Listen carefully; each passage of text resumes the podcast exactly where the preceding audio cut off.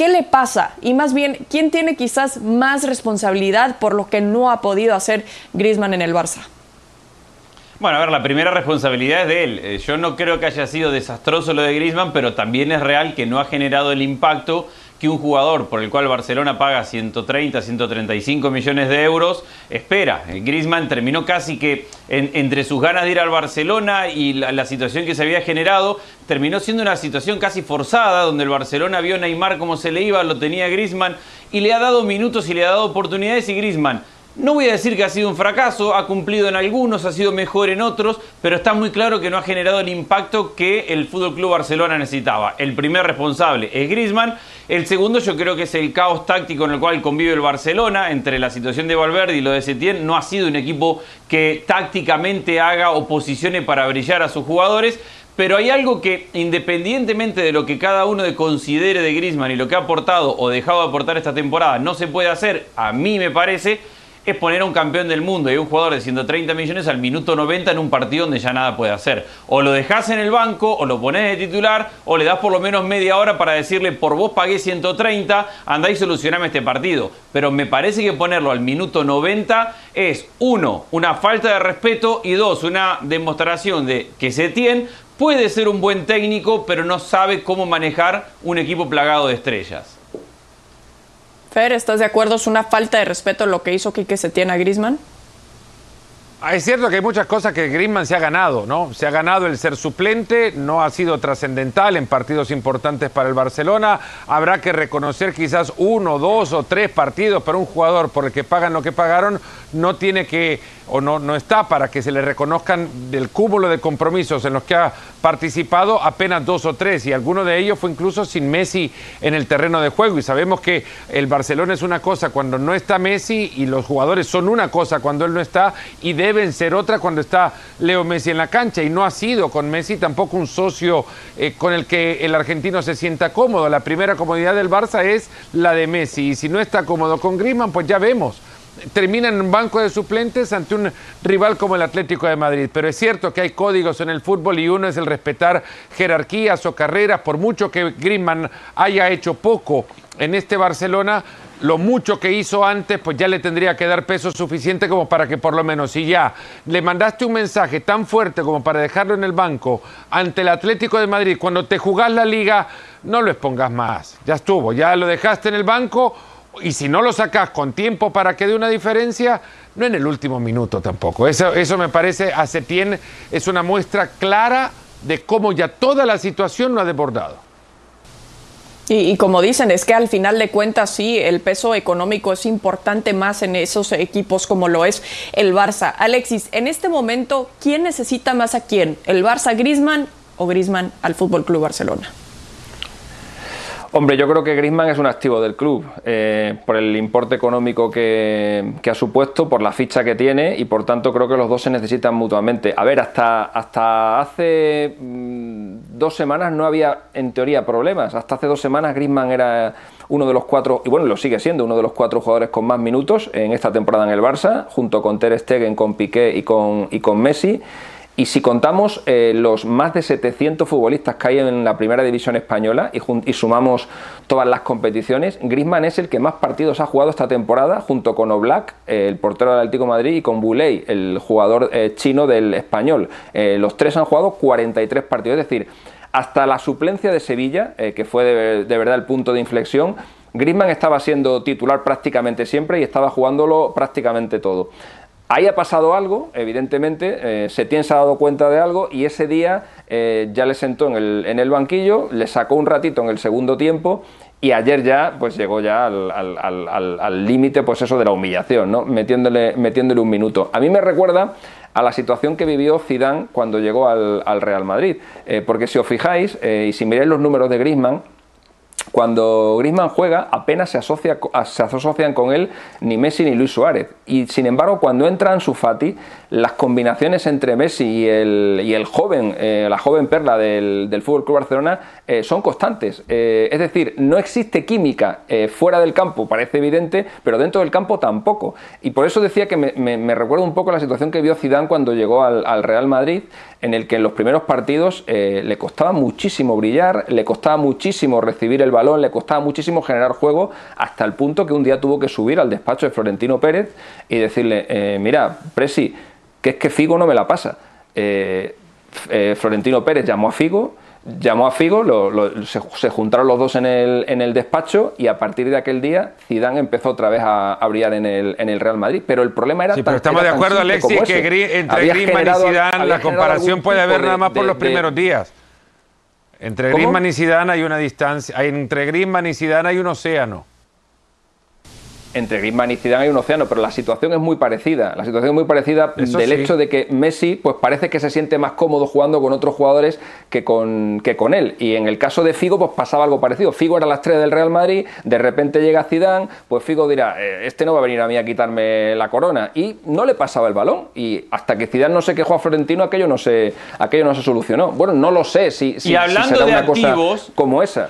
Que vaya Griezmann a donde Bartomeu y que Bartomeu baje donde Messi, a ver cómo termina y hablando de y hablando de activos, no solamente, a ver, porque el, club tiene que cuidar sus activos, entre Griezmann, Dembélé y Coutinho, el Fútbol Club Barcelona tiene más de 400 millones de euros invertidos en activos que se le han devaluado en el último año, obligado a salir ahora a tratar de invertir en el mercado. Entonces, es una situación en la cual no, no, hay, no hay una cuestión única y estrictamente futbolística. Se está devaluando uno de los activos más grandes que tiene el club y son tres de los más grandes que están perdiendo valor.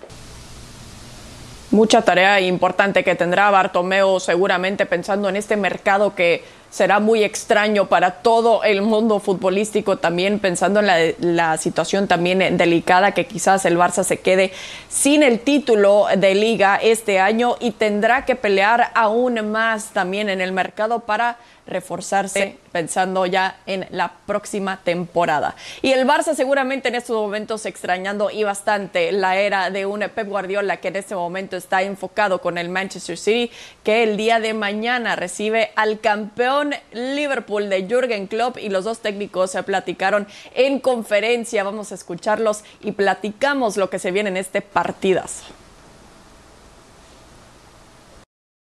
I think as a human being first even I don't know him quite well. We never had dinner together, Maria once, but uh, not much. And uh, uh, and I admire him the way the uh, his teams, not just now in Liverpool when it was in Dortmund.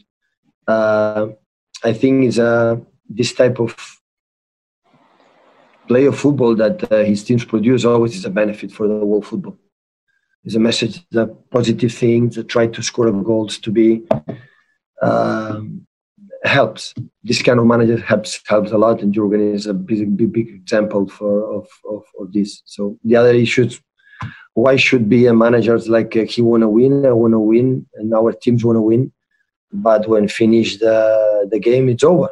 So it's it's done. So it's, it's my colleague. Uh, and and of course after my career when I have a good relation with all the manager I had or we had. Being of course we are not a friends being we are not close every day and being in touch. But the relation has to be there. Yes um, City will be strong next season. United will be strong next season. Chelsea will be strong next season. They all will be strong next season. Only the three of them. It's obvious. City is uh, City is uh, just an outstanding team. United is in outstanding shape, and Chelsea is in a really good shape and um, is doing some interesting business. So that's clear. And Tottenham will not sleep. Arsenal will not sleep. They all come. Leicester will be there and all that stuff. So there are a lot of teams. The, the, the thing is that we have to play um, obviously 38 games during a year and who wins most of them can win the league. That happened now for us the first time. So um, we will not defend the title or whatever next year. We will attack um, the next one.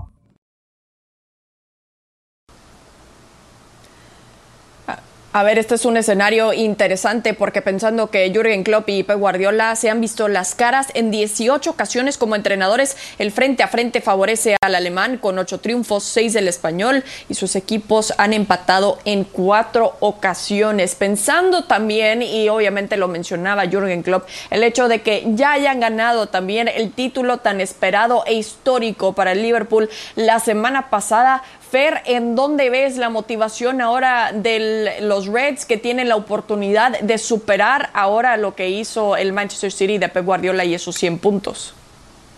Ese es, una, ese es eh, el, el, gran eh, objetivo ahora de este equipo y charlando con, con jugadores de Liverpool esta semana, eso es lo que te dicen. Este equipo rápido olvidó la fiesta, una fiesta que fue mucha foto, mucho baile, pero no trascendió mucho en la noche. Cuentan porque eran solo los jugadores y al final nos iban a poner a bailar entre ellos. La realidad es que el momento de euforia fue corto y el técnico mismo ha sido el que les ha eh, reclamado con una intensa, eh, un intenso calendario de entrenamientos en los últimos días esa atención y foco dirigido a los 14 o bueno 15 puntos que le faltaría para superar la barrera de los 100 puntos en la temporada. Eso, mantener el invicto en casa. Hay récords por ir a buscar porque eso es lo que quiere mantener este equipo.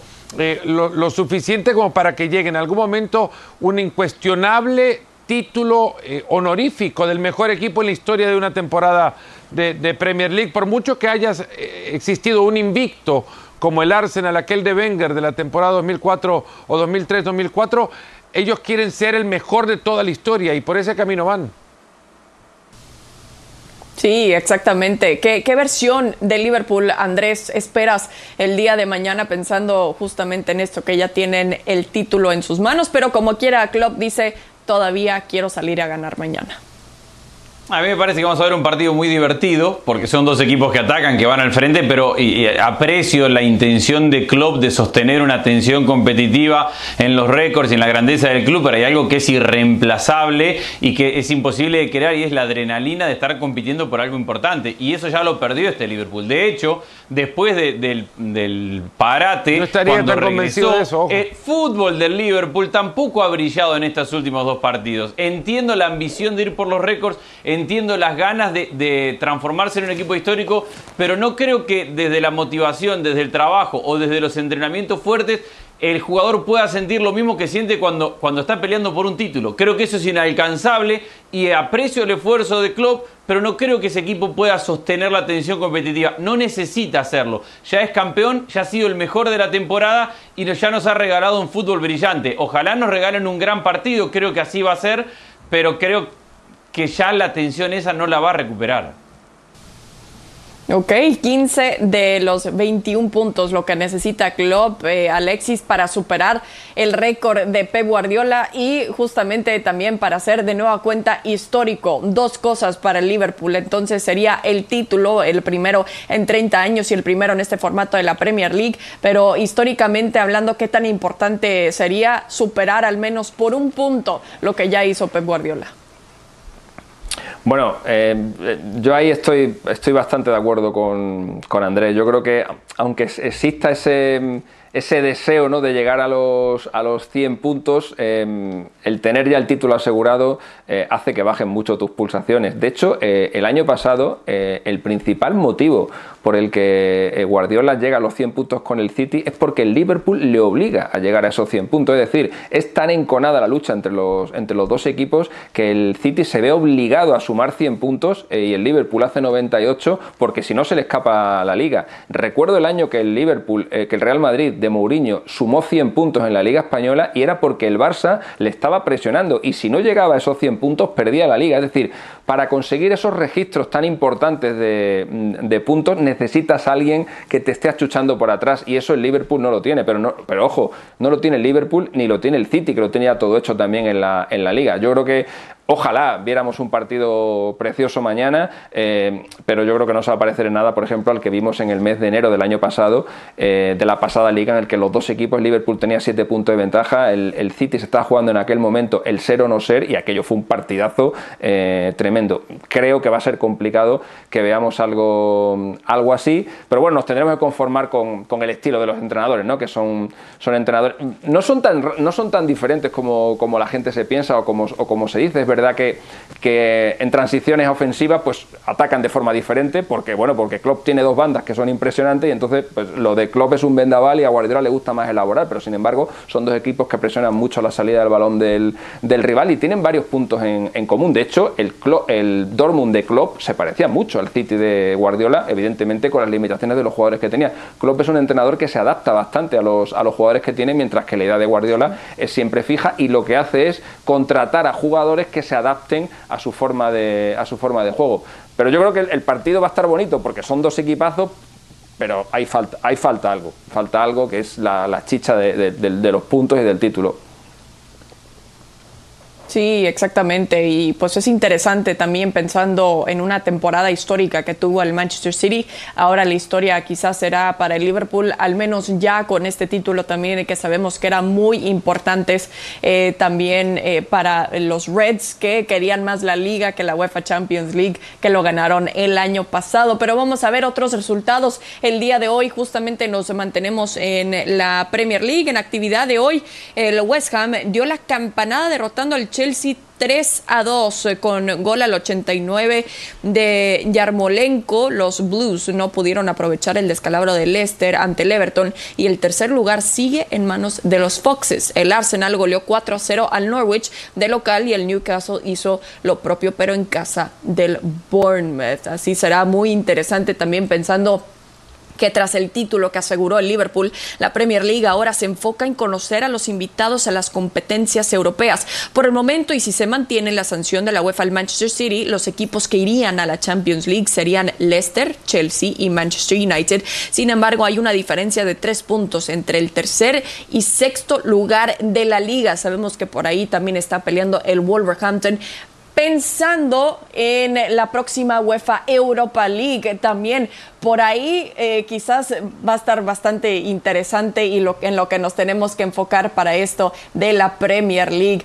Fer Palomo, Alexis Martín Tamayo, Andrés Agulla, me encantó platicar con ustedes el día de hoy. Tan diferente ha sido este año, tan distinto también el año del Manchester City, del Liverpool, pero como todo y como hemos aprendido también en este año, hemos aprendido a disfrutar las cosas. Señores, muchísimas gracias, Fer. Mr. Chip y Andrés. Estamos al pendiente también de toda la actividad de la Serie A, que también está apretado en cuanto a los puestos de Champions y de Europa League. Muchísimas gracias. Esto fue Fuera de Juego. Nosotros nos vemos hasta la próxima.